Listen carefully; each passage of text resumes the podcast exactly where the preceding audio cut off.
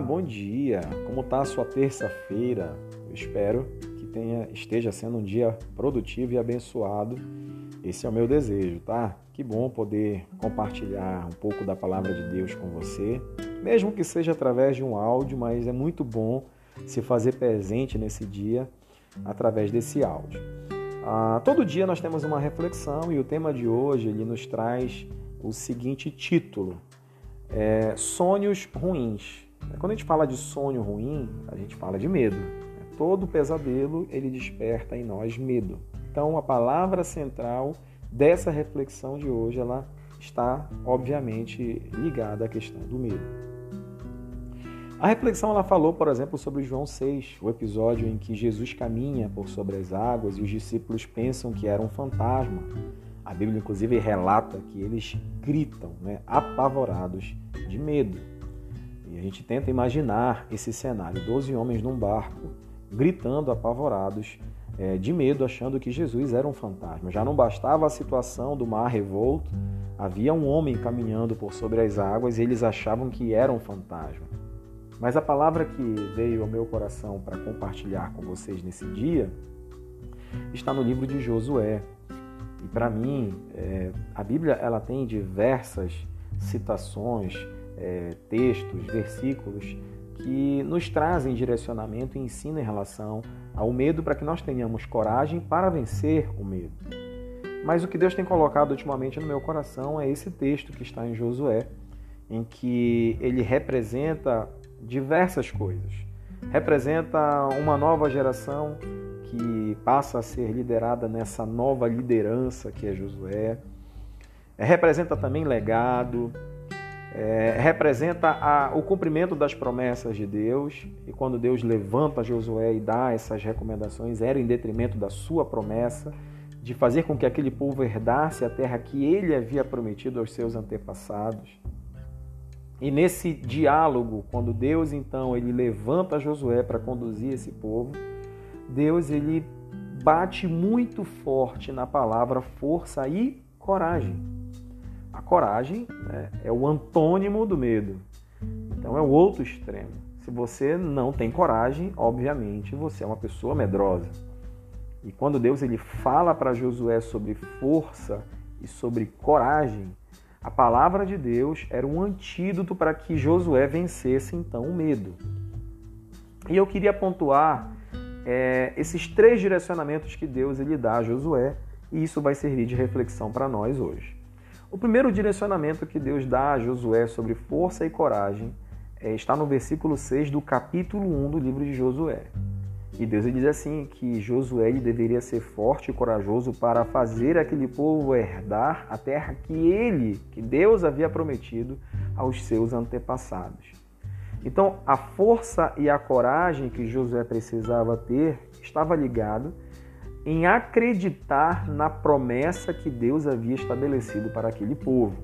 E a geração anterior à geração de Moisés foi uma geração que pereceu e que não herdou a terra prometida, justamente porque eles apresentaram um coração duro, um coração incrédulo, que acreditou mais nas impossibilidades da conquista do que na palavra fiel de Deus que trazia a eles a promessa de que eles haviam herdar aquela terra.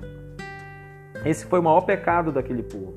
Foi o coração endurecido, o coração incrédulo que impossibilitou de herdar a terra por não crerem na palavra de Deus. E quando Deus fala para Josué, ele diz assim: Josué, tu vais ter que ter força e coragem para fazer esse povo herdar a terra que eu prometi dar.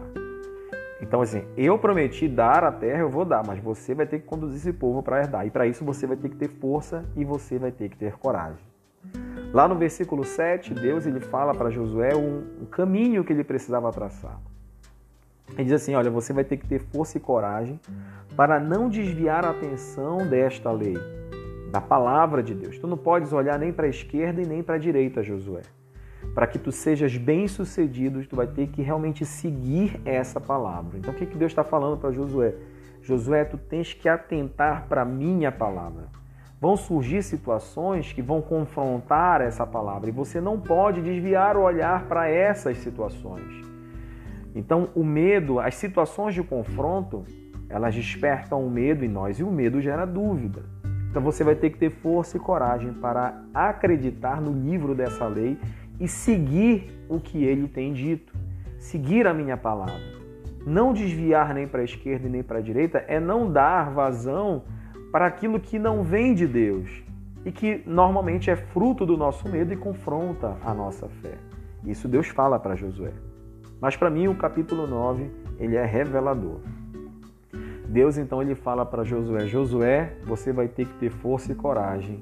Você não deve temer e não deve se assustar. Olha, isso aqui é algo muito forte. Quando Deus fala para Josué que ele precisa ter coragem para vencer o medo e o pavor, é porque ele iria enfrentar situações que iriam confrontar de fato a palavra de ordem que Deus está dando. E quando nós enxergamos a situação e a situação nos impede de enxergar as possibilidades que Deus tem mostrado a nós, a nossa reação, infelizmente, é de frear e recuar. E Josué precisava avançar. Deus fala para Josué: é a terra que eu prometi dar, mas você vai ter que atravessar esse Jordão, Josué.